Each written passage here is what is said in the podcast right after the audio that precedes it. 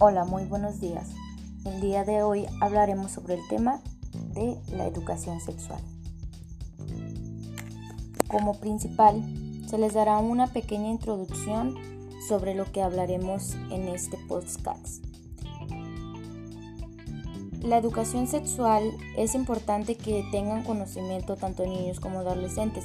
Deben de conocer sobre este tema y además tener el conocimiento de información correcta. La educación sexual ayuda a las personas a obtener la información y las herramientas, motivación necesarias para tomar decisiones saludables sobre el sexo y la sexualidad. Algunos de los temas y subtemas que se presentan son ¿qué es la educación sexual?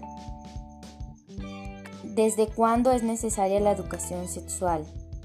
El papel del educador sexual. Claves para el papel de los padres de familia en la educación sexual beneficios de la educación sexual y desventajas de la educación sexual. Para continuar, explicaremos primero qué es la educación sexual. La educación sexual es una enseñanza de alta calidad y el aprendizaje de una amplia variedad de temas relacionados con el sexo y la sexualidad.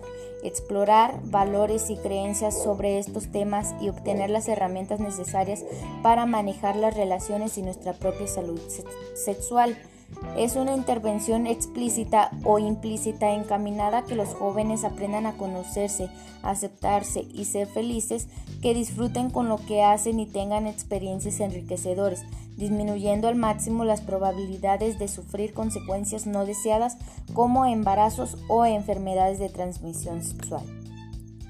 ¿Desde cuándo es necesaria la educación sexual? Una educación sexual integral se refiere a programas desde preescolar hasta el grado 12 que cubren una amplia gama de temas relacionados como los que se les mencionarán. 1. El desarrollo humano. Este incluye la reproducción, la pubertad, orientación sexual e identidad de género. Las relaciones incluye familias, amistades, relaciones amorosas y noviazgo. Comportamiento sexual incluye abstinencia y sexualidad a lo largo de la vida. Salud sexual incluye enfermedades de transmisión social, sexual, anticonceptivos y embarazos. ¿Cuál es el papel del educador en la educación sexual? Los educadores no tienen por qué pretender ser, sexólogos ni tener que saberlo todo. Tienen un papel más de mediador entre usuarios y los recursos, entre los jóvenes y los profesores y padres de familia, aproximando unos a los otros. Claves para el papel de los padres de familia en la educación sexual. 1. Acompañarlo siempre en su desarrollo. 2. Menciona las diferencias que hay entre mamá y papá. 3. Responde siempre con sinceridad a lo que te pregunten, sin pena. 4. Comparte tus valores. 5. Enseña a enfrentarse a la presión del entorno, que no porque la gente les diga, ah, ya estás muy grande para seguir teniendo, para no tener aún tu vida sexual, tú aconsejalos a que no debe de estar presionado a lo que la gente diga, sino que ella lo debe de hacer cuando esté lista y siempre tiene que tener una protección. Según la OSD, Organización para la Cooperación y Desarrollo Económicos, México ocupa el primer lugar en embarazo adolescente entre los países que la integran. Se han planteado que no hay mejor prevención del embarazo adolescente que una buena educación, pero en torno a la educación sexual prevalecen muchas dudas y mitos en el país. Algunos padres de familia consideran inadecuado que sus hijos reciban en las aulas instrucción sobre los temas de sexología. A continuación, se le mencionarán algunos beneficios de la educación sexual. Las clases son exclusivas de género.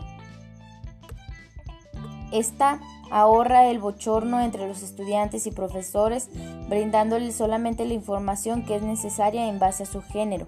La enseñanza adecuada la educación sexual puede convertirse en un curso regular como anatomía humana o ciencias biológicas complementadas con una prueba o test. Los estudiantes podrán aprender los términos correctos sobre el sistema reproductivo, las enfermedades de transmisión sexual y los métodos anticonceptivos con los que se puede cuidar el hombre y la mujer. Desventajas. Los estudiantes pueden tener vergüenza o llegar a excitarse por los topitos que se encuentran en clase. La mayoría de las clases de educación sexual se deben de dar como un pequeño intervalo. Y por último, la educación sexual puede ir en contra de la moral individual, de las creencias religiosas de los estudiantes y de sus familias. Esto sería todo por el día de hoy sobre el tema de la educación sexual. Gracias.